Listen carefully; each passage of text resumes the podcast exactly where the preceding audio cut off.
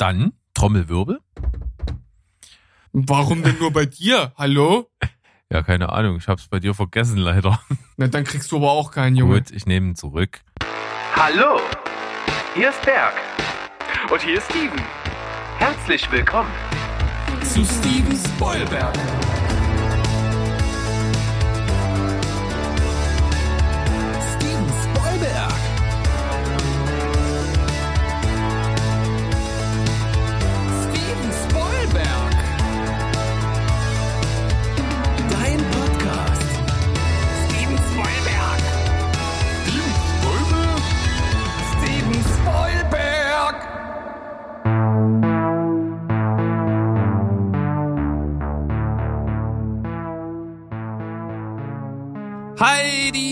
Welt. Hallo ihr lieben Leute da draußen. Wir sind wieder am Start. Euer liebster Film- und Serienpodcast Steven Spoilberg mit mir. Steven ist wieder am Start und auf der anderen Seite da haben wir den Liebsten. Berg, das bin ich. Hallo, lieber Steven. Hallo. Wir haben uns wieder zusammengeschlossen für eine Folge Die 10. Also eine kleine Rangfolgenliste, auch wenn die Rangfolge nicht immer in Stein gemeißelt ist. Manchmal schon. Das sagen wir dann meistens dazu. Heute haben wir uns mal dem Musikalischen gewidmet. Das ist natürlich ja durchaus ein bisschen problematisch bei so Podcast-Formaten, äh, vor allem auch urheberrechtstechnisch. Äh, wir wollen da jetzt nichts äh, irgendwie einspielen oder so. Das ist ja alles wird immer schwieriger. Ja? Also am besten irgendwie die Finger davon lassen. Aber ich denke, die meisten Filme, die wir heute in diesem äh, Zusammenhang beschreiben, die sind durchaus bekannt und vieles kann man auch durch eine schnelle Suche bei Google durchaus auch selbst nochmal finden und sich auch nochmal anschauen. Und äh, von daher steigen wir in dieses Thema heute ein. Und äh, wie haben wir uns das denn gedacht, Berg? Ja, es, es war natürlich gar nicht so einfach. Ich habe das Thema von dir wie oft gehört und dann dachte ich mir, okay, mal gucken, ob ich da überhaupt was finde. Und dann angefangen zu überlegen und fünf Millionen Möglichkeiten. Völlig Ja, nicht von dieser Welt, was da alles geht, weil natürlich gibt's äh, ähnlich wie wir es schon mal in anderen Folgen hatten, es gibt manchmal so Filme, die sind gar nicht so gut, aber es gibt ja trotzdem manchmal gute Szenen auch in Filmen. Äh, Und so ist es hier auch. Es gibt ja auch manchmal äh, Szenen, die einfach aufgrund der Musik irgendwie im Kopf haften bleiben. Und da gibt's aber natürlich verschiedene Herangehensweisen. Und wir haben uns jetzt darauf konzentriert, das mal so zu machen, dass wir uns nur Szenen nehmen, in denen Musik vorkommt, die nicht eigens für den Film geschrieben worden ist, sozusagen nicht zum Score zählt, sondern einfach ein Soundtrack ist irgendwie. Und äh, irgendwie eine Bedeutung hat für die Szene, sie also besonders gut macht, sie vielleicht irgendwie total konterkariert oder irgendwie in einem anderen Licht erscheinen lässt, was auch immer. Genau. Und selbst als wir ja Scores oder ja andere Musikstücke, die in diese Richtung fallen, ausgeschlossen haben, ist uns aufgefallen, dass immer noch gefühlt fünf Millionen Szenen übrig bleiben. Und deshalb ist das jetzt hier wirklich nur ein sehr, sehr kleiner Ausschnitt aus dem riesigen Sammelsurium. Äh, vor allem gibt's ja auch noch so eine Grauzone, die mir aufgefallen ist. Denn manchmal gibt es ja Musikstücke, die ja also richtige Songs sind, aber auch für den Song extra geschrieben wurden. Hast du die außen vor gelassen? Wie für den Film extra geschrieben worden, meinst du? Ja, na, es gibt also eine Score ist ja eher sowas äh, ist, ist cinematisches, ähm, eher so orchestrales oft, ne, was halt so ein bisschen äh, das Ganze unterlegt oder ein Thema, so wie bei Star Wars oder Indiana Jones. Sowas haben wir ja definitiv ausgeschlossen. Aber es gibt ja auch äh, Musikstücke, die als Band oder wie auch immer extra für einen Film geschrieben worden und dementsprechend ja, ja ähnlich wie Songs, die schon bestehen, ja das gleiche darstellen, aber wie gesagt, da sie ja extra für den Film geschrieben worden, eigentlich auch nicht mit reinpassen. Das stimmt. Also die habe ich auch ausgeschlossen. Wenn ich Okay. jetzt zum Beispiel an sowas denke wie Can a Song Save Your Life zum Beispiel. Wenn Ja. da, da werden ja Okay, auch genau. Songs geschrieben einfach. Die Songs zählen für mich dann also auch nicht in das, was wir heute uns als Rahmen gesteckt haben, mit rein. Alles klar, also sowas wie bei A Star is Born wäre dann auch außen vor. Genau, richtig. Weil die Songs, die sind ja extra für den Film geschrieben worden. Oder Tenacious D, der Film. Da, da Ja. sind ja alle Songs, die im Film vorkommen, ja extra für den Film geschrieben worden und als Album veröffentlicht. Ich habe zum Beispiel einen Film dabei und da bin ich mir nicht ganz sicher, ob der, äh, ob der Song nur für den Film geschrieben wurde oder nicht. Also da hat auch meine kurze Recherche nicht äh, so viel ergeben. Deshalb äh, werde ich den auch nicht mit äh, in die eigentliche Rangliste reinnehmen, sondern dann später noch nennen. Ja, finde ich in Ordnung. Das kann man so machen. Und was aber auch witzig ist, und ich, ich tease das mal an, ich werde das dabei haben. Äh, natürlich geht's ja auch nicht nur um so Songs im eigentlichen Sinne, sondern es gibt natürlich auch eine hohe, hohe ähm, ja, äh, Bandbreite von klassischen Musikstücken, die ja auch eher wie so ein äh, Score rüberkommen, die aber natürlich auch schon lange vor dem Film bestanden haben und Hm. äh, dann aber auch verwendet wurden für bestimmte Themen. Das Ich äh, kann mir auf jeden Fall schon äh, was darunter vorstellen und ich habe sogar eine ne recht exakte Vermutung, was es sein könnte. Aber wir schauen mal. ich könnte sein, dass ich dich Lügen strafe, weil diese, ich glaube, diese exakte Vermutung, die du hast, die ist bei mir Ja. in Honorable Mentions.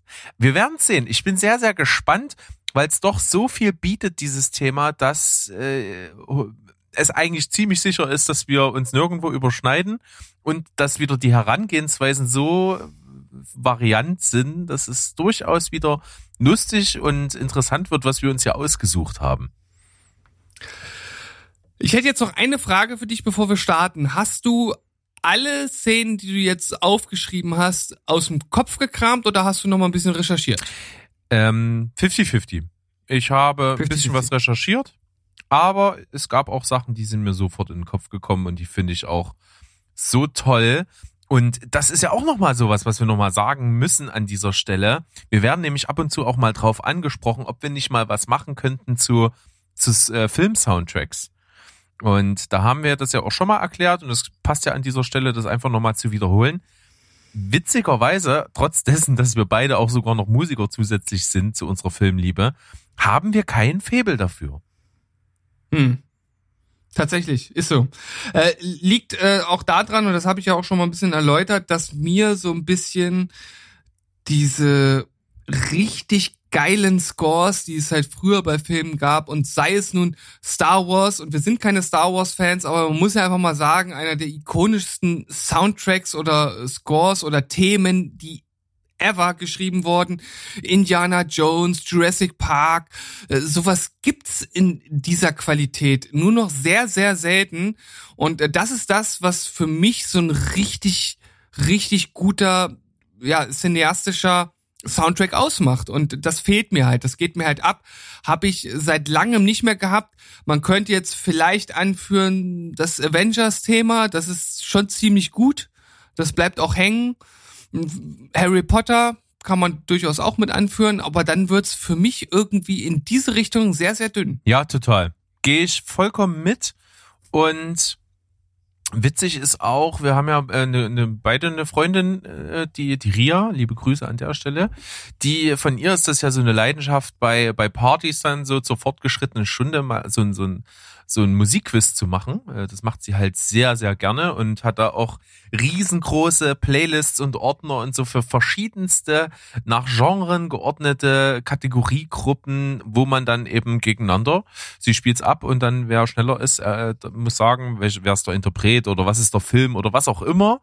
Und äh, das mache ich immer sehr, sehr gerne. Und da hatten wir auch mal wirklich einen ganzen Abend lang nur Filmmusiken gemacht. Und da ist aufgefallen, dass ich da echt nicht gut drin bin. Wobei äh, ich doch ab und zu mal äh, wirklich Treffer gelandet habe, wo kein anderer eine Ahnung hatte. Also das, das hat es dann irgendwie manchmal wieder ausgeglichen. Und äh, da ist mir dann auch wieder ein bisschen bewusst geworden, was ist wirklich markant und was ist für meine Begriffe halt so vollkommen beliebig. Ja. Ja. Also was ich zum Beispiel extrem markant finde, was auch jüngerer Vergangenheit entsprungen ist, ist tatsächlich das, das Hauptthema von Mad Max Fury Road. Das ist, das, das erkennst du sofort, wenn du es hörst. Auch wenn du es jetzt Ich nicht im auch, Hinterkopf hast, aber Ja, du erkennst okay. es sofort. Ja, ja, okay. Das ist äh, das, was ich, was ich äh, gerade gerade anbringen wollte. Aber aber jeder, der irgendwie aus, aus der Zeit kommt oder die Filme liebt, der kann dir sofort Indiana Jones anstimmen. Natürlich. Oder ne, den äh, oder oder das Star Wars Thema oder ähnliches, ne? Ja. Terminator. Ja, im- Ich meine alleine dudum, dum, dudum. Ich meine sowas simples, ja? Aber das ist Popkultur für forever. ganz zu schweigen vom, vom, vom brillantesten vom Minimalismus her. Dim, dim, dim, dim, dim, dim, dim, dim, dim, dim, dim, dim. Mm. Der weiße Hai. Natürlich. Sehr gut. Berg, wollen wir starten? Ja, ähm, ich lasse dir gerne den Vortritt, dein Platz Nummer 5 der schönsten, besten Musikmomente für dich.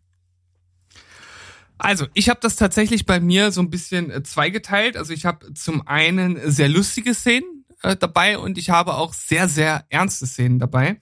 Und ich bin noch so ein bisschen am Überlegen, wie ich das jetzt gestalte. Ich bin da ja immer sehr, sehr ad hoc, was ja auch manchmal so die Rangliste angeht, außer ich habe eine absolute Nummer eins oder wie auch immer.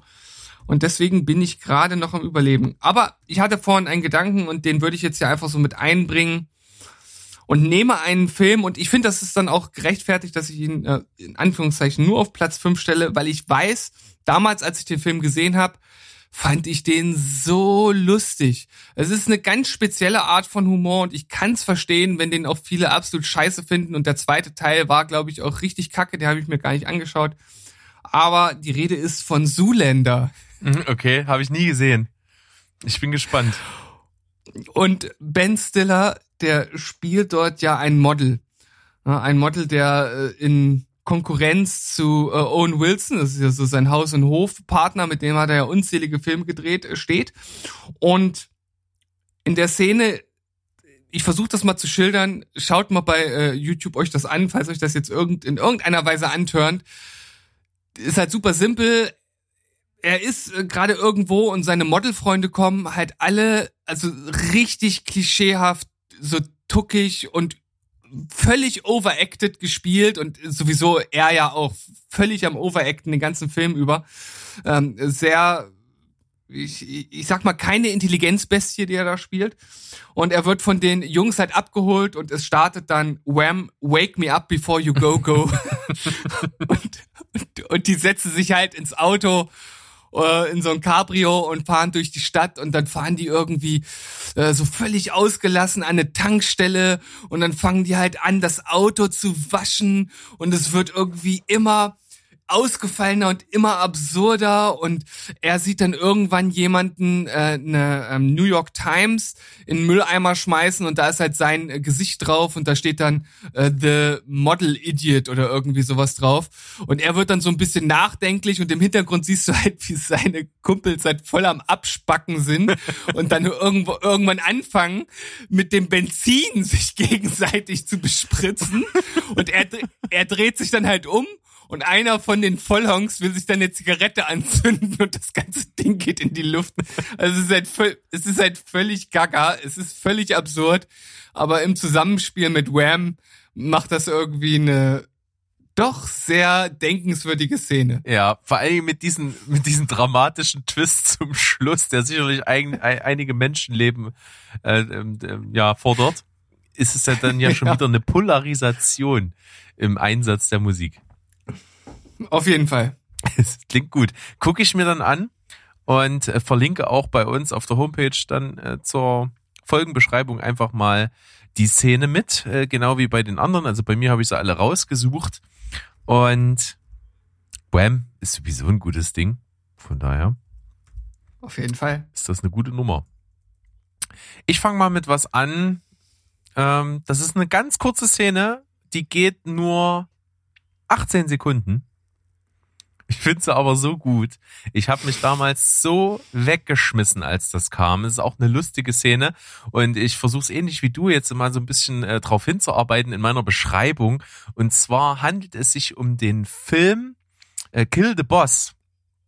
Und bei Kill the Boss ist es ja Hm, so, Okay. ähm, dass äh, drei Typen, äh, die in ihren Jobs sehr, sehr unglücklich sind, dann irgendwann mal so verzweifelt sind, dass sie beschließen, okay, äh, wir, wir bringen unsere Bosse einfach um.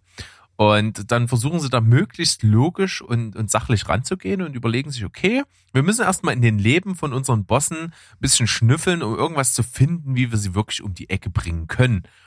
Und fangen dann an, so in, in die Häuser einzubrechen und da irgendwie Informationen und Druckmittel und irgendwas zu suchen.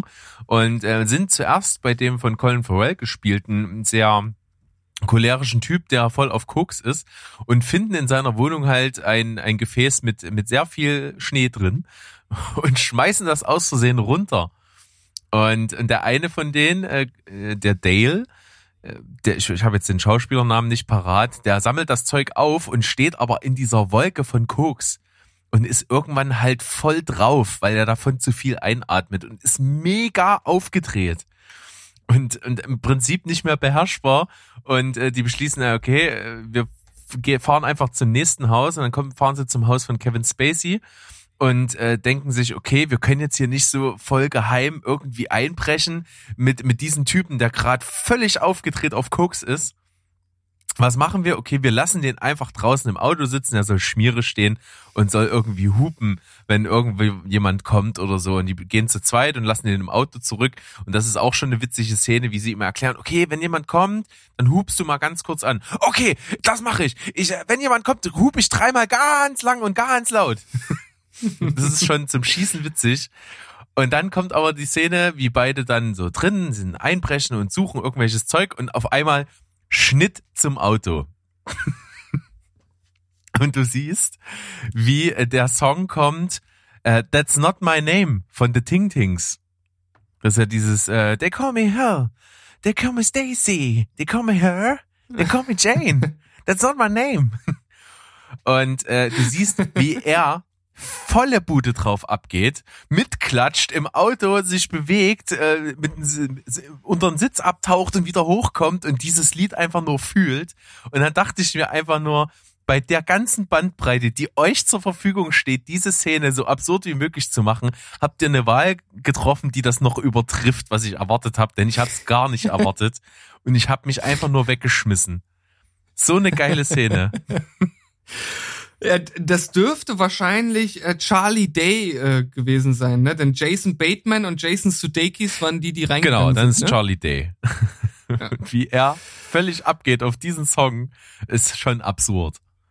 Ich muss sagen, ich habe den Film gesehen, aber die Szene habe ich tatsächlich jetzt nicht mehr vor Augen. Aber das liegt auch daran, ich, äh, ich überlege gerade, ich, ich glaube, ich weiß noch, in welcher Situation ich den Film gesehen habe. Ich glaube, da war ich irgendwie nicht so ganz bei der Sache. Also es kann sein, dass das dadurch so ein bisschen an mir vorbeigegangen ist. Aber das wird es ja sicherlich auch als kleinen YouTube-Clip geben, Ja. oder? Tue ich mit rein. Geht, wie gesagt, ist nur 17 Sekunden, ist ganz kurz, kann man auch, glaube ich, gut und gerne verpassen. Ist auch nur so eine kleine Füller-Szene, aber ich fand's halt total witzig. Äh, Die hätten ja alles machen können, um darzustellen, dass er halt völlig drauf ist und seinen Job als Schmierestehender halt völlig vernachlässigt. Und äh, das hat das Ganze sehr ad, ad, ad, ad, absurdum geführt und das fand ich echt richtig cool. Ja, generell auf jeden Fall auch durchaus eine der besseren Komödien der letzten Jahre oder des letzten Jahrzehnts. Ja, der zweite Teil ist zwar dann wirklich auch, äh, hätte man lieber nicht gemacht, der ist also äh, ja ziemlich Banane. Aber der erste ist echt gut, vor allen Dingen natürlich, weil die Bosse, gespielt von Colin Farrell, Kevin Spacey und Jennifer Aniston, halt wirklich herrlich äh, vom Leder ziehen. Also die, die spielen ungebremst, ekelhafte, zynische, äh, ja, wirklich Horrorbosse. Ja, da, da muss ich sogar mal sagen, dass ähm, Jennifer Aniston mir da sogar äh, fast ein bisschen gefällt. Äh, Ich kann die ja wirklich nicht sehen. Also das ist, das, ich weiß nicht, das, ich habe so eine so eine ganz tief sitzende Abneigung gegenüber der Frau. Ich weiß nicht genau wieso. Also es gibt da kein auslösendes Moment. Aber da werde ich, glaube ich, nie äh, drankommen. Und das ist auch tatsächlich einer der Hauptgründe, warum ich im Nachhinein nie angefangen habe, Friends zu schauen. Ach. Nicht, dass es davon halt fünf Millionen Folgen gibt und das lange dauern könnte. Ja, aber das ist ja auch sowas, was äh, ja viele auch in meinem Alter noch irgendwie mitgeprägt hat, was ich halt nie geschaut habe, nie. Witzigerweise gab es ja dann auch wieder viel später so ein Revival, wo, wo halt äh, Leute, die jetzt so um die 20 sind, halt äh, das auch übelst abgefeiert und geschaut haben. Ja, das sind dann, weißt du, also so diese Trends, die dann immer so später nachgeschoben kommen, so, oh, wir sind voll cool, weil wir jetzt Friends gucken. Das ist zwar gar nicht unsere Zeit, aber wir schauen das und wir sind übelst voll Hipster. Weißt du? Also sowas finde ich ja, das sind ja die geilsten. Ja. Aber aus der Not eine Tugend machen, zum Beispiel finde ich es ganz witzig, dass äh, die, die Ultra, äh, ja, oder für, für Mainstream-Verhältnisse auf jeden Fall recht harte Metalband Die Artist Murder äh, da auch drauf aufgesprungen sind und halt einfach ein T-Shirt-Design so gemacht haben. Da steht halt nicht Friends in diesen typischen weißen Buchstaben mit den bunten Punkten dazwischen, sondern halt Die Art. Aber ich glaube, von dieser Art äh, gibt's viele, die so T-Shirts gemacht haben. Also jetzt nicht zwingend Bands, auch so aus anderen Bereichen. Ich glaube, dieses Trans-Logo, das ist ja echt sehr bekannt und Ja. wurde oft wurde oft fremd, äh, äh, zweckentfremdet. Ja, ist auch ein gutes Logo. Wie gesagt, nur anhand der, dieser weißen Schrift auf schwarzem Grund, die so einen bestimmten Schriftfont hat, mit diesen paar Punkt, bunten Punkten, weiß jeder, was gemeint ist. ja, ja. Sehr gut. Dann bei dir Platz 4. Äh, Ich habe mich doch ein bisschen umentschieden. Ich mache jetzt doch keinen Zickzack-Kurs. Es kommt jetzt also kein ernster Film, sondern ich nehme jetzt doch noch mal meinen nächsten komischen Film, weil der Film oder diese Szene, äh, die ist schon, die ist schon wirklich richtig, richtig geil, wie ich finde. Aber der Film hat es einfach nicht weiter nach vorne verdient, obwohl er ja auch schon, er ist schon lustig, aber es gab auch durchaus viel viel Gesprächsstoff diesbezüglich, äh, so im Nachhinein, vor allem was so die Political Correctness angeht. Äh, Wir wissen, da sind wir jetzt auch nicht so die größten Freunde äh, von, aber ich finde hier auch so die ein oder andere Sache, die dann mal angesprochen wurde, durchaus auch nachvollziehbar. Aber sei es drum, ich habe diese Szene trotzdem genommen, weil sie einfach absolut mega epochal ist und vor allem halt auch der Song dazu einfach, ja, mega geil ist. Geiler Riff. Und zwar handelt es sich um den Song Straight to Hell von Rage in The Shoot is Money To. ja. Das ist natürlich äh, diese die Szene, in der äh, der Charakter von Sky Dumont, dessen Namen du bestimmt parat hast, Santa Maria. Santa Maria, genau, das erste Mal sozusagen auf den Plan tritt und das Ganze dann halt durch diesen wirklich sehr simplen, aber auch sehr effektiven äh, Metal-Riff äh, ja, unterlegt wird. Und das ist halt auch ein kurzes Ding, ne? Also es geht ja, glaube ich, auch keine 20 Sekunden. Aber äh, gerade für mich als Metal-Fan äh, einfach eine geile Szene, stylisch in Szene gesetzt und ich glaube, Sky Dumont war, war nie mehr so cool wie in dieser Szene. Ja, Sky Dumont ist herrlich. Äh, Gerade, wir hatten es angesprochen, witzigerweise schließt sich der Kreis zu unserer Folge vom Sonntag, Shoot is Money Tour, mit einem Budget von 4,5 Millionen, unter dem Budget von Dieter der Film mit 6,5 Millionen. What the fuck? Egal.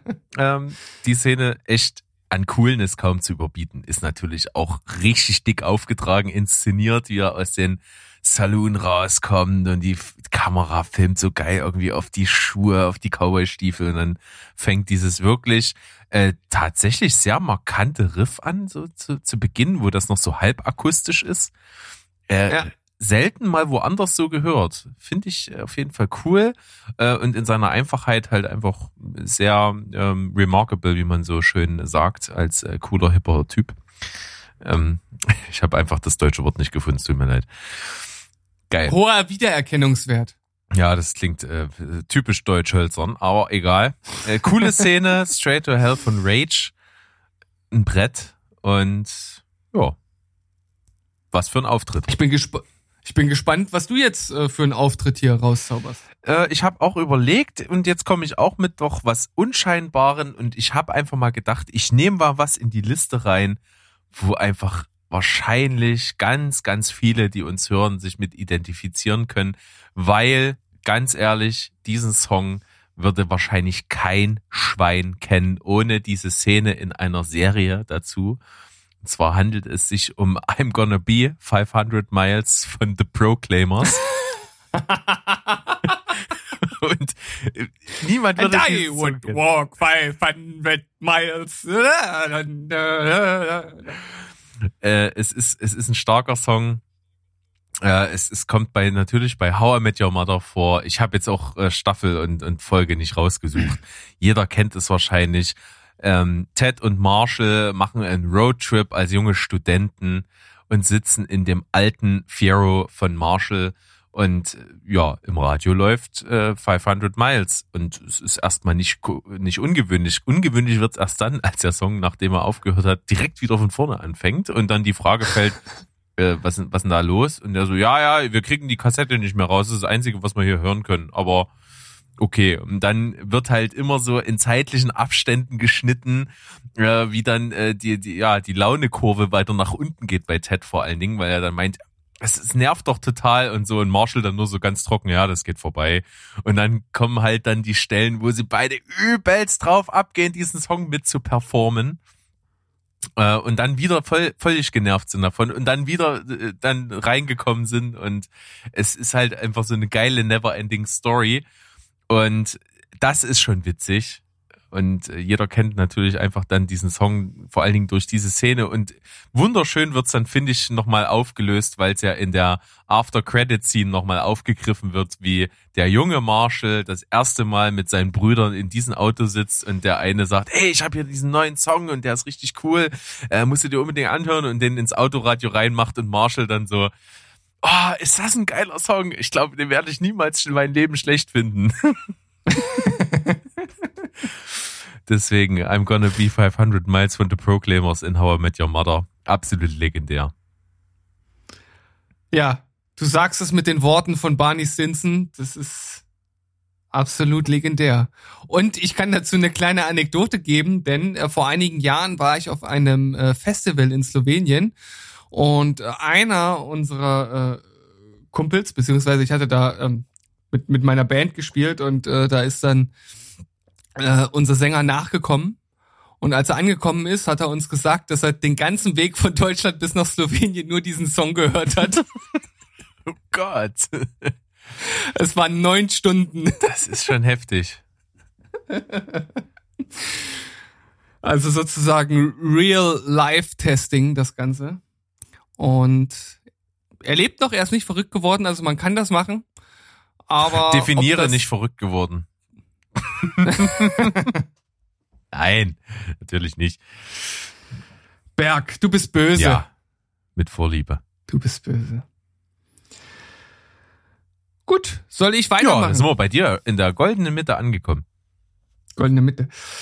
Ja, jetzt kommt ein Regisseur, der hier nicht fehlen darf und der eigentlich im Grunde genommen eine eigene Top Top 10 äh, Liste bekommen müsste, was Einsatz von Filmmusik angeht. Es handelt sich natürlich um handelt äh, sich natürlich um Quentin Tarantino.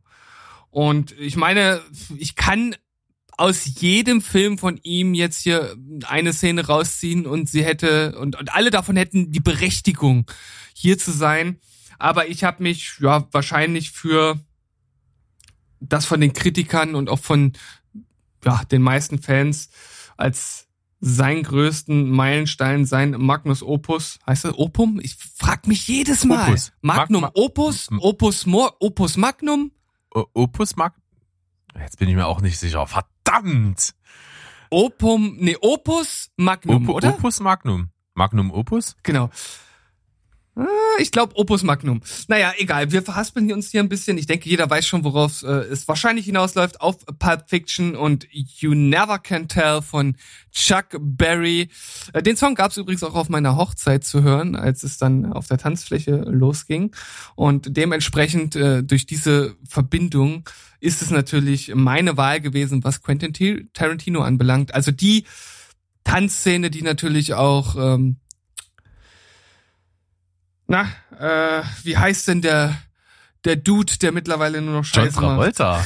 John, John, John Travolta und äh, Uma Thurman, ja, mit bekannt gemacht haben oder zumindest deren Ruf gefestigt haben. Total. Ist äh, auf jeden Fall ja äh, auch geil in Szene gesetzt und wird dann ja später nochmal in so einer ganz kleinen Szene ne, quasi nebenbei nochmal aufgegriffen äh, auf die diese Szene, was dann im Anschluss passiert ist. Das fand ich schon ziemlich cool, äh, dass da so der Hinweis gibt, dass äh, ja, dass er nicht so ausgefallen ist, wie es dann dargestellt wird im ersten Moment. Und äh, aber das kann man jetzt nicht spoilern, deswegen äh, kann ich das hier Ja. nur so verklausuliert ausdrücken.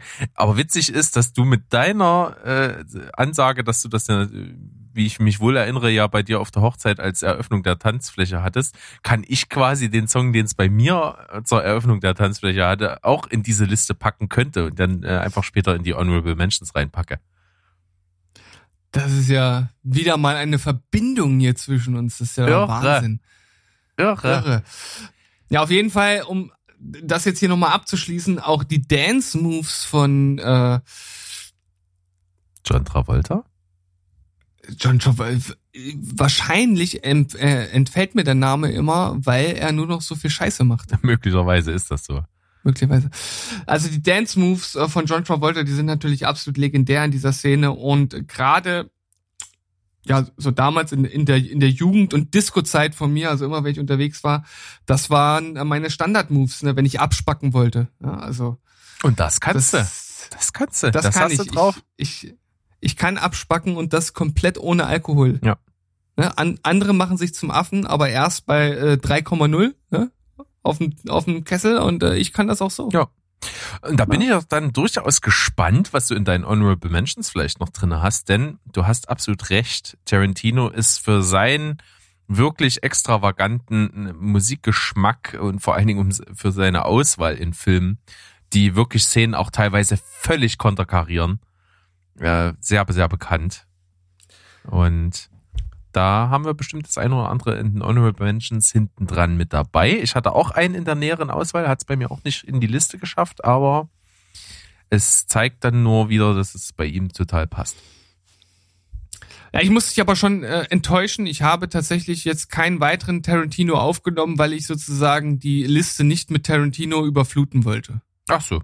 Na gut, aber wir können ja noch ein bisschen was zusammentragen, auch so schon fast aus dem Gedächtnis raus kriegt man ja noch mal ein paar Sachen zusammen.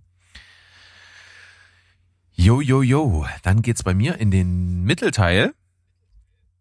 Und da kann ich auch mal Grüße rausschmeißen, denn die Inspiration, das in meine Liste aus äh, reinzubringen, kam mir, als ich durch äh, Instagram durchgeschaut habe und da äh, eine Podcast-Kollegin äh, auf ihrem Privataccount was geteilt hat. Und zwar die liebe Andrea von Boost Boobs and Blockbusters.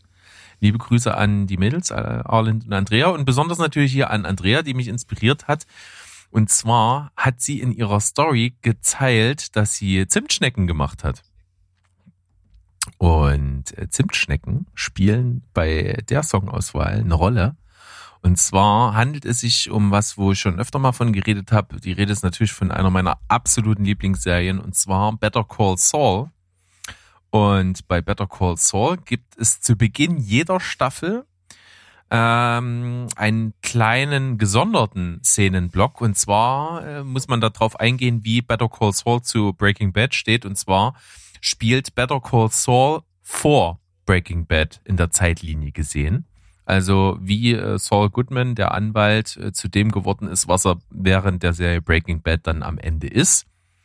Das ist erstmal so die Konstellation der beiden Serien. Aber zu Beginn jeder Better Call Saul Staffel gibt es ein, eine, eine Szene, die zeitlich nach den Ereignissen von Breaking Bad spielt. Also äh, in die Zukunft äh, blickt, was aus Saul Goodman geworden ist nach den Ereignissen von Breaking Bad. Und äh, diese Szenen sind, finde ich, immer so ein eigenes Kunstwerk für sich. Ich wünsche mir auch, wenn die Serie abgeschlossen ist, dass es dann äh, eine schöne große Blu-ray, DVD Komplettbox gibt, wo man die Möglichkeit hat, alle diese Anfangsszenen jeder Staffel dann als einen ganzen Film zu gucken. Das wäre geil. Weil die auch immer äh, Zeit an, direkt aneinander anknüpfen. Ja, dann gibt es also eine Stelle. Was macht er jetzt in der Zukunft? Er ist untergetaucht dann und arbeitet als Filialchef in einer, äh, ich weiß nicht genau, wie die Kette heißt, die heißt die Cinnabon. Ich glaube, die heißt Cinnabon und das ist also so eine Bäckereikette, die vor allen Dingen auch Zimtstecken herstellen. Und äh, das Ganze ist untermalt. Es ist im wunderschönen Schwarz-Weiß, wie er den Laden aufschließt, wie er den Teig vorbereitet und die Zimtschnecken zubereitet und das Ganze zur Musik Sugartown von Nancy Sinatra. Es ist wunderschön. Es ist einfach so ein richtig geiles, äh, ja, 50er Jahre, gute Laune Lied, äh, der, der von Amerika. Du, du spürst, wenn du diesen Song hörst, äh, fühlst du dich, als würdest du in einem Diner sitzen oder in einer Mall äh, schlendern gehen und die Welt ist noch in Ordnung. Und zu diesen Klängen siehst du, wie Zimtschnecken zubereitet werden. Es ist einfach nur wunderschön. Es klingt auf jeden Fall sehr äh, geschmacks- und hungeranregend gerade auf mich. Ja, und das trotz, dass das nur in Schwarz-Weiß gezeigt wird. Das ist auch nochmal so ein Ding. Die ganzen Szenen sind alle immer in Schwarz-Weiß und trotzdem sehe ich ein, einen, ein wunderschönen goldbraun ge, äh, gebackenes Zimtbrötchen mit, mit einem Glitzerstaub von Zucker und Zimt obendrauf. Es ist einfach nur lecker, lecker. Und dazu immer schön die Zeile von Nancy Sinatra gehaucht. Schuss, schuss, schuss, schuss, schuss, Sugartown. Kannst du das nochmal machen? Schuss, schuss, schuss, schuss, Sugartown. Hm. Wie eine warme, wohlige Decke, die sich um mich herum schmiegt. Schön. Wunder. Ich kann leider nicht viel mehr dazu sagen, weil ich ja Better Call Saul leider noch nicht äh, gesehen habe, bis auf die erste Folge. Glaube ich. Ich glaube, die zweite Folge habe ich schon gar nicht mehr geschaut, was nicht daran liegt, dass ich die Serie nicht schauen möchte, sondern dass meine Frau da irgendwie nicht so ganz von angetan ist. Ich habe sie schon ein paar Mal wieder angesteuert, aber es wird immer wieder abgeblockt. Ja. Berg, was machen wir denn da? Äh, du kannst dir auf jeden Fall ähm, den Link zu diesen zu dieser Szene angucken. Das spoilert auch nichts. Das ist ja auch immer wieder nur wie so ein kleiner Prolog immer, bevor eine Staffel anfängt mit der eigentlichen Better Call Saul Handlung. Von daher spoilerst du dich nicht, Hm. wenn du dir dieses wunderschöne Stück begleitet von Nancy Sinatra anschaust. Ich dachte, du gibst mir jetzt einen Tipp, wie ich meine Frau umstimmen kann, endlich Better Call Saul mit mir zu schauen. Da Aber nein. bin ich machtlos. Sag ich dir Ja. ganz ehrlich, habe ich keine Ahnung. Ich weiß auch nicht, wie man mit. Frauen umgeht, überhaupt nicht. Ja, Berg, erzähl mir was Neues. Hm. Mit deiner Mutter, das kriege ich noch hin, aber ansonsten, Ja, die, die ist ja auch einfach zu ja, handeln. das stimmt. Das äh, so, äh, Platz zwei Yes. bei mir. Jetzt kommt der harte Tobak, oder? Äh, Jetzt kommt der harte Tobak, ja. Äh, Ich habe ein, ein Film beziehungsweise eine Szene, ja, ausgegraben, möchte man fast schon sagen. Ähm, war so ein bisschen mir entschwunden aus dem Gedächtnis, aber als ich sie mir dann nochmal angeschaut habe und vor allem mir nochmal ins Gedächtnis gerufen habe, was der Film so in einem auslöst, wie er aufgebaut ist, da ist das schon ja meisterhaft eigentlich, äh, wie konterkarierend das hier eingesetzt wird. Und zwar handelt es sich um Beethovens Siebte in der allerletzten Szene von Irreversibel. Mhm. Ui, den kramst du aber auch gerne raus, den Film, ey. Ja, aber also das ist halt auch echt krass. Also es gibt halt manchmal, es gibt ja auch äh, zum Beispiel in Platoon ist das, glaube ich, habe ich ja selbst noch nicht gesehen, aber da gibt's doch auch diese Szene, äh, wo mit klassischer Musik untermalt dann entsprechend, äh, ich glaube, der Angriff gestartet wird. Ich weiß gar nicht, ob man dann da Ich glaube, du meinst, ich glaube, du meinst ähm, Apocalypse Now. Apocalypse Now mit äh, den Ritt der Walküre. Ja, habe ich ja beide nicht gesehen, deswegen kann das durchaus sein, dass ich mich da vertan habe. Aber hier ist es ja wirklich so, dass der Schluss des Films, der ja rückwärts abläuft, also im Sinne der Szenen, das heißt, man sieht eine Szene, das ist die letzte des Films, da sieht man die Szene dort vor, davor, die läuft dann halt ganz normal ab. Wenn die abgeschlossen ist, sieht man die davor und so weiter. Und die letzte Szene, die ist halt wirklich wie so äh, ein Tritt aus vollen Anlauf in eine Magengrube. In die Eier. Weil, in die äh, Eier.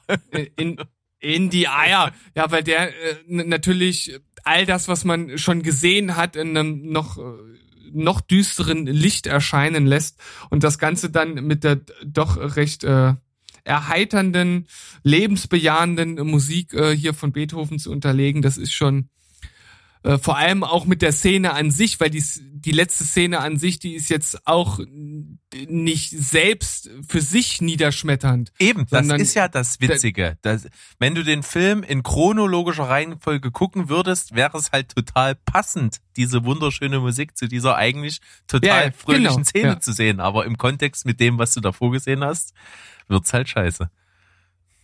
Ja, also da hast du hast jetzt auf jeden Fall genau den den Kniff äh, genommen, um den Leuten das halt richtig zu vermitteln.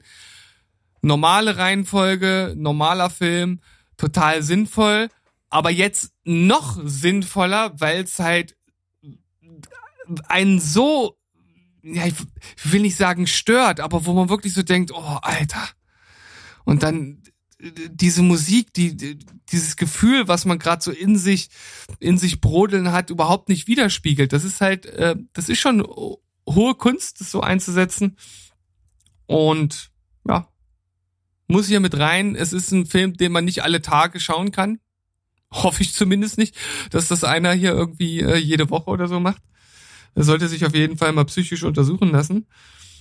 Oh, Ja. es ist halt einfach ein guter Musikmoment. Und wir kommen auf jeden Fall unserer Pflicht an dieser Stelle nach, die absolute Triggerwarnung für diesen Film auszusprechen. Ja. Äh, In, in, in mehrfacher Hinsicht. Also was. total. Äh, und man kann jetzt auch nicht sagen, in welche Richtung, weil dann würde man auch schon wieder ein bisschen äh, spoilern, aber es, es sind viele Dinge, die hier äh, getriggert werden können. Also Gaspar Noé ist so ein, äh, ist so ein Tja, Skandalnudel. wer so Filme macht mit dem Titel Menschenfeind, der hat irgendwie was von selbigen. Berg, was hast du auf Platz zwei? Auf Platz zwei bei mir eine Szene, die mir zum Beispiel tatsächlich, als du mir das Thema angekündigt hast, sofort in den Sinn kam, weil es halt völlig absurd ist, beziehungsweise die, die Absurdität dieser wirklich surreal anmutenden Szene nochmal verstärkt. Und zwar handelt es sich um einen Film, den ich äh, vor vielen Jahren, gab es mal eine Phase, wo ich den oft gesehen habe. Der ist Kult. Und zwar handelt es sich um den Film Fear and Loathing in Las Vegas. Mit äh, Johnny Depp in der Uiuiui. Hauptrolle.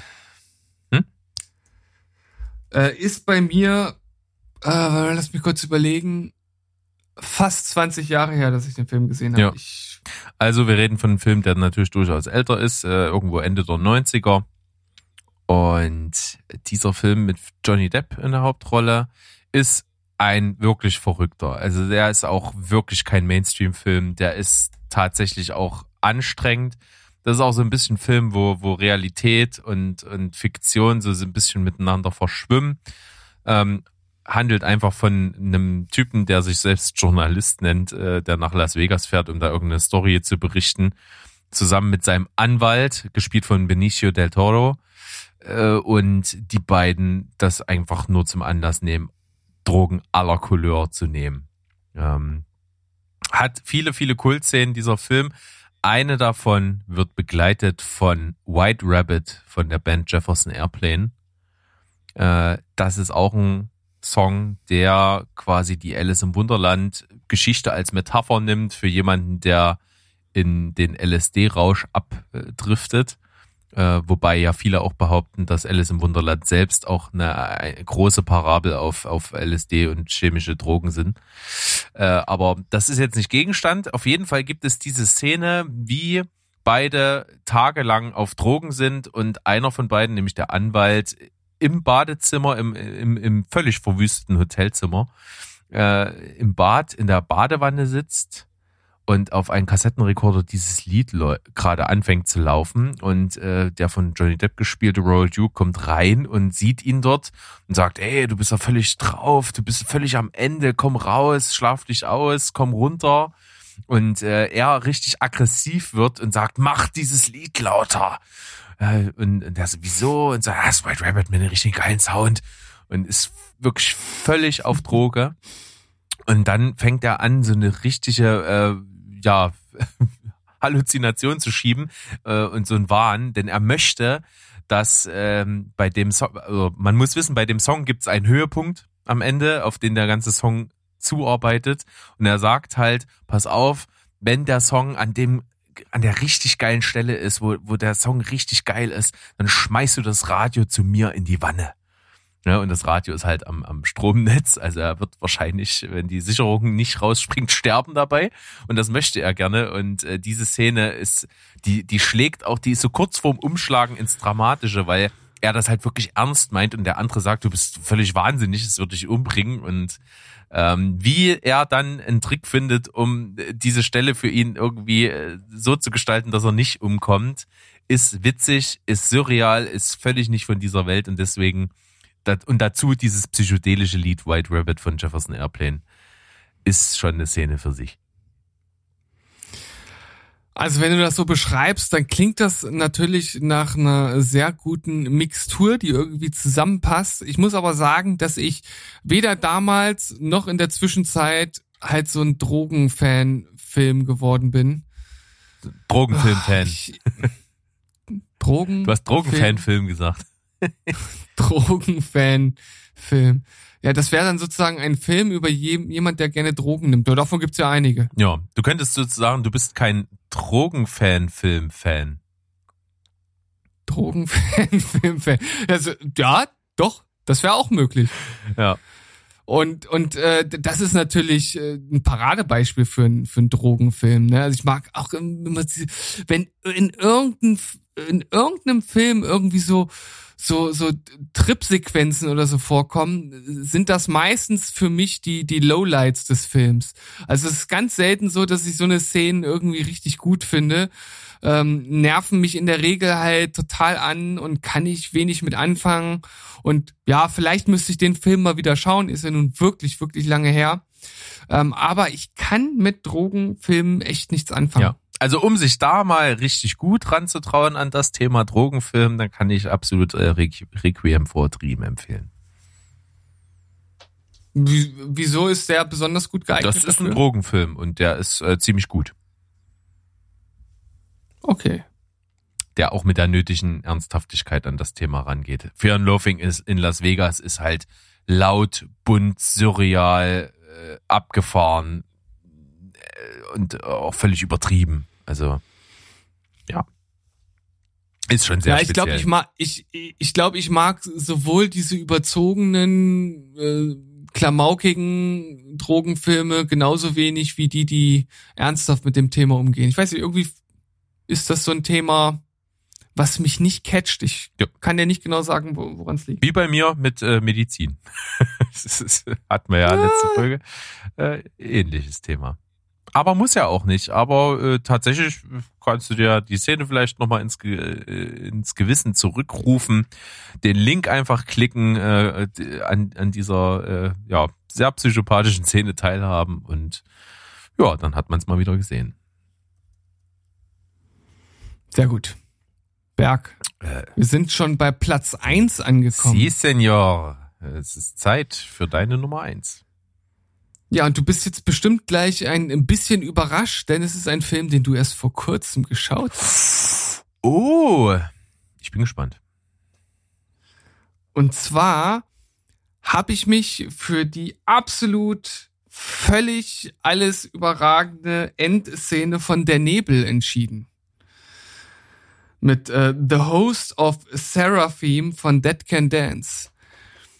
Ich habe mir diese Szene extra noch einmal angeschaut und finde sie ja auch schon so wirklich, also nicht die Szene an sich, sondern halt einfach das, ja, die Szene an sich ist auch geil, aber natürlich vor allem halt das Ende an sich ist äh, für mich tatsächlich eines der besten Filmenden, das ich mit kenne.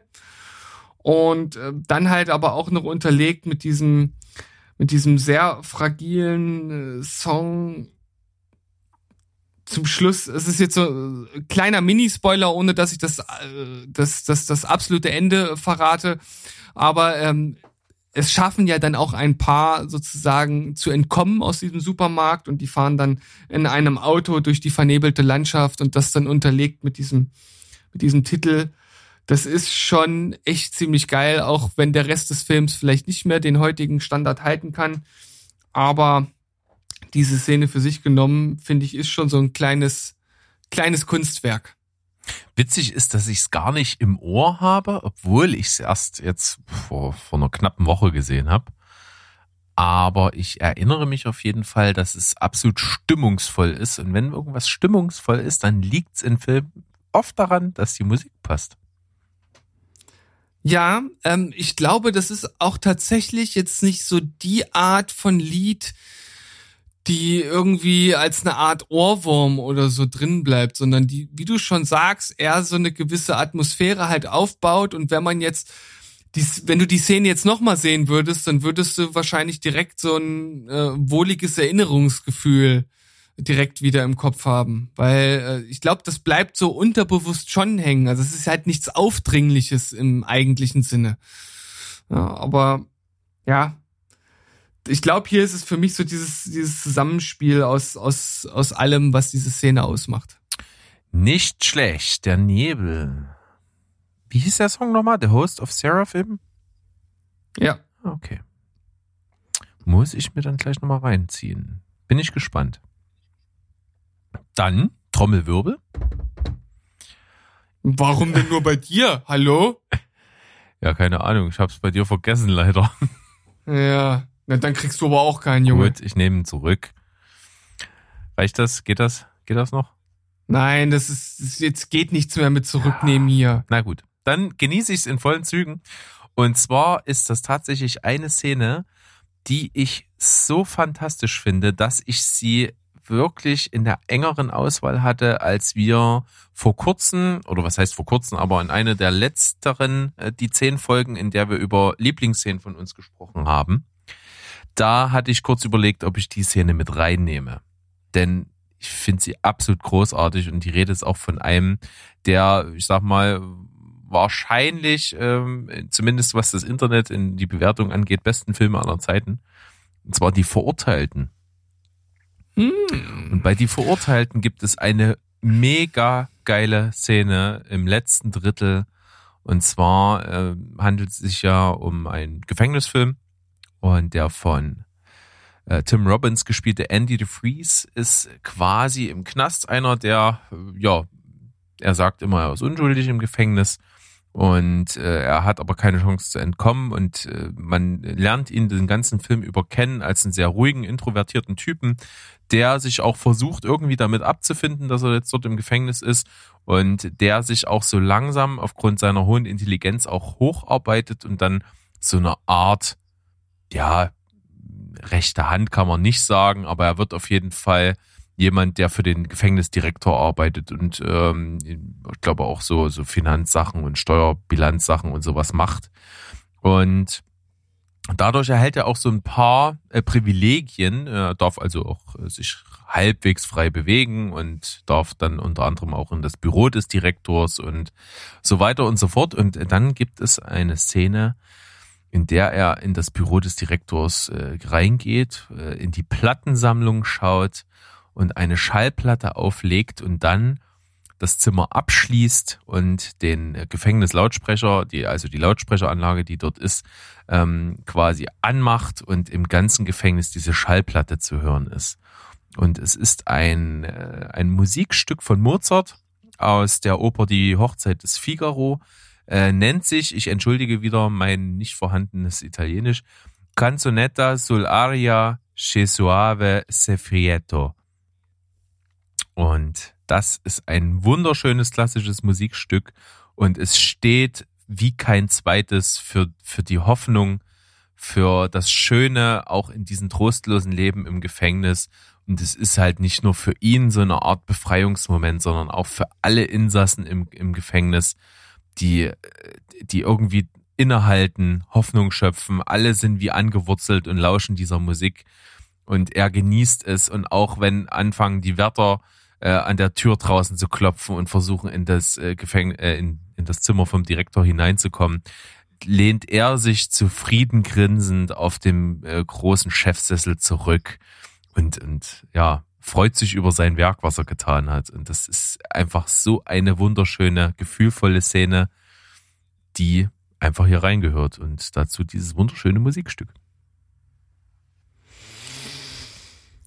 Ja, hast jetzt natürlich auch äh, einen Film ausgegraben, der ja ohnehin schon überragend ist.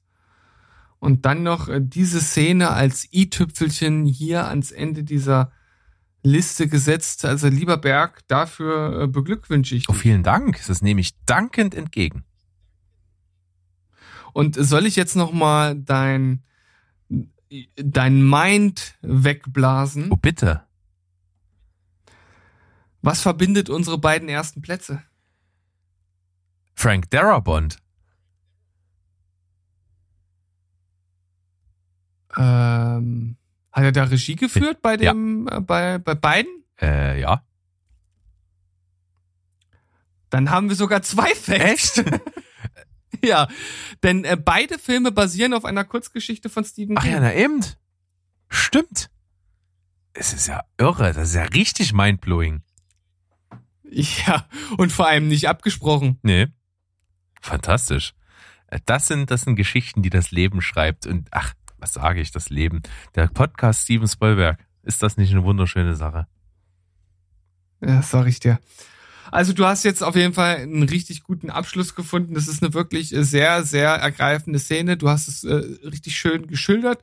Und äh, wir werden die ganzen Szenen, die wir jetzt hier haben, auf unserer Seite verlinken. Könnt ihr euch das Ganze nochmal anschauen und euch selbst ein Bild machen. Natürlich ist es immer am besten, wenn man sich das Ganze am Stück anschaut, also in den Film eingebettet, denn ein bisschen Kontext schadet da natürlich bei den meisten Szenen nicht. Vor allem sollte man sich vielleicht nicht von Irreversibel äh, die letzte Szene Nein, angucken. äh, den Film davon ganz stark abraten, auf jeden Fall, weil ähm, das ist tatsächlich wirklich ein ziemlich genialer Drehbuchkniff. Nicht nur, dass es halt ähm, ja schon einfach eine, eine coole Idee ist, einen Film so aufzubauen, dass quasi immer die nächste Szene zeitlich vor der vorhergehenden Szene spielt, dass, äh, dass man das aber auch zum Beispiel dann nutzt, um da wirklich auch Mehrwert aus dieser Art einen Film aufzubauen zieht, ist halt hier äh, sehr meisterlich gelöst, wenn auch sehr bitter. Tja, Berg, äh, nicht ganz so bitter dürften unsere Honorable Mentions sein, oder zumindest hoffe ich, dass da nichts dabei ist, was ähnlich bitter ist. Nee. Was kannst du denn da noch liefern? Ich kann liefern eine Szene, die mir auch sofort in den Kopf gekommen ist. Und zwar eine Szene aus Mrs. Doubtfire. und zwar gibt's ja dann, äh, ja, das ist also eine ganz typische Komödie aus den 90ern, wie man so kennt. Und da gibt's natürlich dann die Stelle, wie Robin Williams dann also zu dieser älteren Dame wird, äh, namens Mrs. Doubtfire und dann halt auch den Haushalt schmeißt bei seiner Ex-Frau und seinen Kindern. Und da gibt es dann diese typische ja, was man kennt, Montageszene, wo gezeigt wird, wie so der Alltag dann abläuft, so, äh, abläuft, so Stück für Stück. Und äh, das Ganze ist untermalt mit dem Song Dude Looks Like a Lady von Aerosmith. Ziemlich cooler Rocksong. Und äh, da gibt es dann am Höhepunkt des Songs, wo das Gitarrensolo einsetzt, die Stelle, wie die alte Dame mit einem Besen ins Bild springt und ein schönes Luftgitarrensolo da drauf loslegt. Und das ist einfach herrlich. Das ist auf jeden Fall eine herrliche Szene, eine schöne Komödie. Dass das jetzt nicht für die Top 5 gereicht hat, das äh, kann ich durchaus nachvollziehen. Es ist halt eine nette Szene, ne? aber nicht so eine, die einen irgendwie so komplett umhaut. So sieht's aus. Dann im Ping-Pong einfach weiter. Was gibt's bei dir? Äh, bei mir gibt's äh, Tito und Tarantula, After Dark, äh, from äh, Dusk Till Dawn. Ja. Die, die Szene, in der Selma Hayek mit der Schlange tanzt. Da war mir jetzt nicht ganz bewusst, ob der Song eventuell für den Film geschrieben wurde. Deswegen habe ich den auch nicht direkt mit in die Liste genommen. Ich, weißt du das? Äh, ich weiß es nicht. Und äh, ähnlich wie du bin ich mir tatsächlich nicht sicher. Okay. Weil das könnte durchaus sein, dass da, da ja, dass das ein Song ist, der direkt für den Film geschrieben wurde. Aber es ist auf jeden Fall eine absolut äh, betörende Szene, auch wenn ich natürlich den Einsatz der Schlange hier nicht befürworten kann äh, in dieser Funktion. Aber das macht natürlich äh, nichts an der eigentlichen Szene äh, kaputt, die wirklich sehr betörend ist und vor allem auch immer das Publikum, das ja praktisch wie festgenagelt äh, den ja den den verführerischen Moves von Selma Hayek halt verfallen ist. Also das ist schon wirklich geil. Ja, so sieht's aus. Dann, wo wir schon in der Richtung sind, denn in dieser Szene ist ja als Schauspieler Tarantino beteiligt, äh, gehe ich mal kurz in die Tarantino-Richtung. Da gibt es zum einen, ich mache jetzt einen kleinen Doppelpack draus, zum einen gibt es die Szene, die ich dachte, die du haben würdest, weil du es, weil es so äh, eigentlich unpassend und dadurch wieder genial ist, eine Szene bei Django Unchained, als sie halt wirklich äh, durch die Prärie reiten und da halt einfach 10.000 Niggas kommt. Es ist, es ist halt einfach so absurd in einem Film, der natürlich durchaus äh, kritisch dem, dem, dem Slaventum gegenübersteht und äh, da dieser Song einfach kommt äh, in einer Western-Szene, natürlich auch zeitlich null reinpasst, logischerweise, ist schon genial. Ja.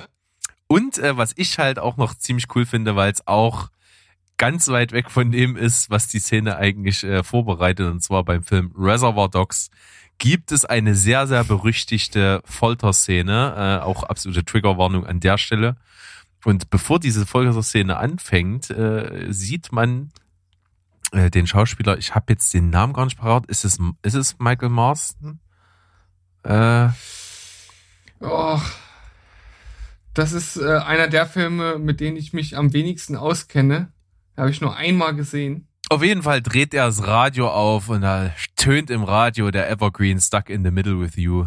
Und er tanzt, er führt ein kleines Tänzchen schon mit seinem gezückten Klappmesser in der Hand auf, kurz bevor er eine wirklich ekelhafte Folterszene vollführen wird. Ja, das ist auf jeden Fall äh, auch eine der Szenen, die oft in äh, ja, ähnlichen Listen zu finden ist. Also von daher ist äh, das durchaus angebracht, die hier auch noch zu nennen. Yes. Dann, Ich, ich wette, mit, mit, mit der Szene, die, mit der ich jetzt komme, hast du niemals in der Welt gerechnet. Ist auch, ist auch mit so einem kleinen Augenzwinkern gemeint. Und, und zwar, und zwar äh, gibt's eine, gibt's eine Szene beim, beim äh, ersten Werner-Film, wo, wo, wo, die, wo die Höhlenmenschen das Flaschenbier entdecken und dazu also sprach Zarust, äh, Zarathustra äh, gespielt wird. Das, das ist schon natürlich völlig absurd und es soll ja eine, Ver eine Veräpplung letzten Endes von wahrscheinlich Odyssey im Weltall darstellen, vermute ich ich mal. kann es dir nicht sagen. Da gibt's doch auch die eine ähnliche Szene, wenn mich nicht alles täuscht. Ich habe keine Ahnung. Ich kann es aber auch mit einem anderen Filmklassiker äh, verwechseln, den ich noch nicht gesehen habe. Ähm, aber äh, das ist natürlich eine völlig absurde und irgendwo auch total banane Szene. Aber ich dachte mir, ey, der erste Werner-Film ist schon cool. Und äh, wer so eine Szene hat, der darf hier ruhig genannt werden. Ja, gebe ich mein, mein Okay. Dann hatten wir vorhin mal ganz kurz auf deiner Liste ja auf Platz Nummer 5, Zuländer, Ben Stiller. Und Ben Stiller Mhm. habe ich hier auch, und zwar in dem Film, den wir beide sehr fantastisch finden, äh, das äh, erstaunliche Leben des Walter Mitty. Und in diesem Film kommt ja auch öfter mal David Bowie vor und also als äh, Soundtrack und da auch äh, Major Tom. Und äh, das ist eine Szene im Film, die so ein bisschen dafür steht, wie er das erste Mal so richtig, richtig seine, ja, äh, seine Scheu und seine, seine Biederheit äh, überwindet und ähm, es wagt, in einen äh, Helikopter hineinzuspringen. Und dazu kommt der Song von David Bowie und das finde ich äh, echt ziemlich cool. nicht schlecht. Was hältst du denn von Ace Ventura? Ace Ventura geht immer. Aber Ja, was, welcher was- Song könnte da kommen? Ich weiß es gar nicht. Ich muss auch ehrlich gesagt sagen, dass ich den Song an sich jetzt gar nicht äh, nochmal nachgeschaut habe, weil die Szene ist halt auch so extrem äh, kurz. Und zwar ist die, muss ich auch nochmal kurz überlegen, ich glaube, ich glaube, es ist der, der erste Teil, äh, in dem er in so einem kleinen Club durch eine pogende Menge äh, zu äh, Ja. Cannibal Corpse Ja, durchhüpft. Ja. Ich meine, das ist, äh, das ist natürlich nur für die, für die, für die Metal Freaks so ein kleines äh, äh, Gimmick, vor allem wenn man halt auch weiß, dass er selbst auch Metal-Fan ist. Und ähm, da hörst du halt, keine Ahnung, das sind vielleicht zehn Sekunden oder sowas, zeigen auch ein bisschen was vom, vom, vom Auftritt, so ganz kleine äh, Mikroausschnitte, aber das ist natürlich auch eine ganz, eine ganz lustige, auch wieder so eine Gimmick-Szene. Also jetzt eigentlich keine, die wirklich irgendwie einen großen Impact hat, aber ich dachte mir, sowas kann man auch mal mit rein. Definitiv. Und ich greif's auf. Metal habe ich auch am Start. Und zwar ähm, das komplette Intro von dem ersten Teil von Zombieland. Denn da werden äh, relativ untypisch einfach ganz viele äh, Zombie-Ausbruchsszenen gezeigt. Also wie die Zombies langsam durch, äh, durch die Stadt rennen, Leute verfolgen, sich zerfleischen und das in ultra Slow Motion. Und dazu kommt einfach mal For Whom the Bell Tolls von Metallica. Ja, ist auf jeden Fall eine äh, ziemlich gute Wahl, ne? Also Ja, das funktioniert die, richtig. die, Glo die Glocke hat geschlagen und zwar für die Zombies. Ja. So sieht's aus. Ich habe nur noch einen Ja, auf meiner Dann Liste. äh, mach den und ich ziehe den Rest durch. Alles klar. Äh, auch wieder ein Film, den du jetzt wahrscheinlich überhaupt nicht erwartest, aber tatsächlich ist das auch für viele, die den Film damals geschaut haben und den auch so ins Herz äh, geschlossen haben, neben der ganzen Blödelei, die den ganzen Film über äh, passiert, eine wirklich sehr emotionale und richtig, richtig gute Szene. Und zwar äh, Bill und Teds verrückte Reise durch die Zeit. Und äh, ich habe den Film auch nur nicht in die Top 5 mitgenommen, weil ich glaube, dass der Song nur für den Film geschrieben wurde. Das konnte ich auch nicht so ganz eruieren. Und äh, es gibt dort halt so eine äh, Szene, wie die beiden halt vor dem äh, Council of the Future halt äh, stehen und äh, dann äh, als als Retter äh, der Welt mit ihrer Musik dann eine Rede halten müssen und dazu spielt halt dieser äh, so ein typischer 80er Jahre Rocksong halt im, im Hintergrund und ähm, das ist dann so ja da, wo sich die ganze Spannung des Films dann letztlich äh, entlädt und die Reise zu Ende geht. Und das ist schon ziemlich geil. Muss man halt einfach sagen. Ich meine, der Film ist speziell.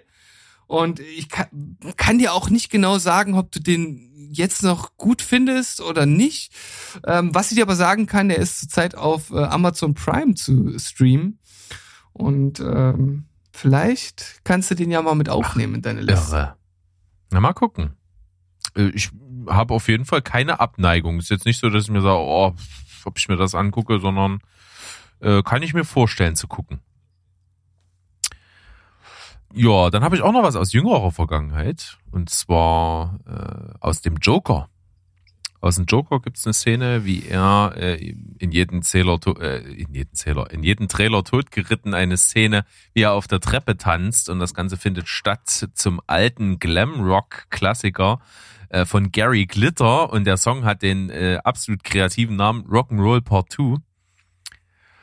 Und das in Verbindung mit dieser Szene, die sehr, sehr ikonisch ist, äh, ist, glaube ich, ein Ding, äh, da wird man noch längere Zeit drüber reden können.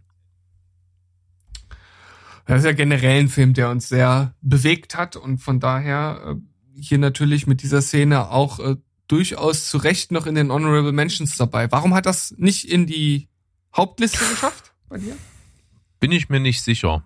Ähm, ist einfach auch eine Szene, die, glaube ich, ein bisschen überschattet wird von, von, von der, ja, davon, dass sie halt selber sehr ikonisch ist und man die auch oft äh, nicht mit der Musik verbindet. Sagen wir es mal so. Hm, okay. Dann habe ich hier noch mit dabei ähm, aus tatsächlich Liebe die eine Szene, wo äh, Hugh Grant als Prime Minister vermeintlich alleine ist abends und richtig abgeht und danst und es ist halt der Song Jump for My Love von den, äh, boah, wie heißen die, Po- Point, Point Sisters oder so ähnlich. Und äh, das ist einfach eine ziemlich coole Szene. Ich mag, mag das, wie er abgeht und wie er dann äh, so richtig seinen besten Dance-Move rausholt und dann je unterbrochen wird, weil ihm die, ja, äh, die Hausdame zuschaut. das ist ziemlich witzig. Hab den Film ja erst vor kurzem gesehen und die Szene ist mir natürlich noch im Kopf, der Song dazu aber tatsächlich nicht. Also, das ist jetzt so ähnlich wie bei dir mit der Nebel. Also, die Szene fand ich halt ziemlich geil, äh, wie er sich bewegt, wie er dort tanzt und halt wirklich sich so völlig unbeobachtet wähnt und dann äh, aber doch äh, je aus seinem äh, Traum oder aus seiner äh, Fantasie da rausgerissen wird. Aber den Song hab ich zumindest nicht direkt im Ohr. Macht nichts. Ähm, ich habe ihn auch einfach oft gesehen. Dann noch zwei Sachen, dann sind wir hier durch. Einmal das etwas seichtere. Natürlich erinnern wir uns alle an die legendäre Szene in Hangover mit Mike Tyson, der abgeht auf In the Air Tonight. Genau. Ihr seid mein Chor. das ist schon legendär gut. Äh, Und ich habe mich einfach entschieden, diese Honorable Mentions Liste mit was äh, recht Ernsten abzuschließen, äh, weil es, es ist nicht ernst im Sinne von nieder, niederschmettern, sondern äh, ernst im Sinne von wunderschön, denn es äh, handelt sich um eine Szene, die du auch äh, kürzlich erst gesehen hast, und zwar eine, äh, eine oben ohne Tanzszene im Film Burning bei Sonnenuntergang zur, zum wunderschönen Ach so, Trompetenspiel von Miles Davis. Hm. Da habe ich jetzt tatsächlich nicht mehr dran gedacht und muss auch hier sagen, die Musik alleine ist jetzt nicht im Kopf geblieben, aber die Szene an sich ist natürlich überragend. Äh, Aber ich glaube, ich glaube, es gibt so manche Szenen, die wirklich äh, so als Ganzes mit dem Song verschmilzen und man am Ende jetzt nicht irgendwie nur den Song raushebt oder nur nur die Szenerie, sondern wo halt beides auch wirklich zusammenwirken muss. Also b- bei der äh, bei der Shoot is Manitou von vorhin, da kann man auch den Song so nehmen und der ist halt geil und der bleibt halt im Kopf. Ne? Liegt jetzt vielleicht auch daran, dass ich jetzt dem Metal etwas äh, mehr zugewandt bin. Aber äh, hier ist es wirklich so dieses Zusammenspiel aus diesen beiden ja. Welten. Also was du natürlich äh, definitiv hättest sagen können, wenn ich von der Szene gesprochen hätte und dich gefragt hätte, was da, läuft da für eine Musik, dann hättest du natürlich gesagt, äh, äh, irgendwie Slow Jazz oder langsamer Jazz auf jeden Fall. Aber es ist tatsächlich hier vom Meister himself, Miles Davis, der Song Generique und diese Szene ist in allen Belangen, glaube ich, perfekt. Das ist auf jeden Fall ein richtig schönes Schlusswort für diese Folge, lieber Berg. Jawohl. Äh, richtig cool. Äh, Immer wenn du ein Thema einfach raushaust, was für mich im ersten Moment seltsam ist, kommt eine coole Folge dabei raus, die mir echt Spaß macht, weil, sind wir mal ehrlich, erst dann, wenn wir uns wirklich mit so einer Zehn-Liste beschäftigen müssen, um da Kandidaten zu finden und uns wirklich was bei denken, dann macht's am meisten Spaß. Auf jeden Fall. Und ich stehe auch gerne weiterhin zur Verfügung, um die Themen rauszuhauen, falls du mal auf dem Schlauch stehst. Und vielleicht haben wir ja demnächst schon die nächste, die 10 Liste am Start. Und ihr könnt uns auch nach wie vor immer noch Vorschläge schicken. Da sind wir offen. Das auf jeden Fall. Und das nehme ich absolut gerne in, äh, dankend an von dir, dieses Angebot, weil ich gebe zu, was die Themen für eine die 10 Folge angeht, bin ich fürchterlich, fürchterlich unkreativ. Ich weiß nicht, woran das liegt. Ja, deine Frau hat doch schon vor einiger Zeit mal dieses tolle Thema die besten Beinmomente reingegeben. Das steht, das steht immer noch Jetzt offen. ist wieder, jetzt ist wieder dieser gesellschaftliche Druck da. Jetzt haben wir es gesagt, jetzt müssen wir es wahrscheinlich machen. Oh, da, das wird tatsächlich äh, gar nicht so einfach, wobei ich schon jetzt sagen kann, na, eins ist wahrscheinlich Basic Instinct. Möglicherweise ist das so. Wir lassen uns überraschen, wir lassen uns inspirieren. Ihr draußen, ihr habt noch ein bisschen was zu tun. Ihr habt hier begleitende Lektüre zur Folge. Ihr könnt euch die ganzen Szenen mit, äh, inklusive der Songs natürlich, die wir angesprochen haben, angucken. Klickt einfach gerne mal auf äh, stevenspoilberg.de. Klickt euch dann zu die 10 durch und da findet ihr die Folge Nummer 42 und da sind alle Links mit am Start. Und ich bedanke mich bei dir, bei den Zuhörern, wie immer. Und dann sind wir draußen, wie üblich, mit Tschüss, Ciao und Goodbye. Bleibt spoilerfrei. Tschüssikowski. Rinjauen. Immer noch dabei und nicht ausgemacht, den Podcast. Sehr, sehr löblich und deswegen als Belohnung hier die erste After-Credit-Scene von Steven Spielberg. Und das machen wir einfach deshalb, weil ich ja ein Versprechen gegeben habe in der Folge und diese nicht eingelöst habe bei den Honorable Mentions, denn ich wollte ja meinen Song preisgeben, der zur Eröffnung der Tanzfläche auf meiner Hochzeit geführt hat, der auch in diese Liste passt. Bei Steven war es ja äh, Chuck Berry aus Pulp Fiction und bei mir ist das Boogie Wonderland von Earth, Wind and Fire, der natürlich zu einer ausgelassenen Tanzszene führt im Film Ziemlich beste Freunde. Das habe ich jetzt noch nachgereicht. Damit sind wir jetzt wirklich am Ende. Vielen Dank. Spoilerfrei bleiben. Rinja hauen. Bis zum nächsten Mal.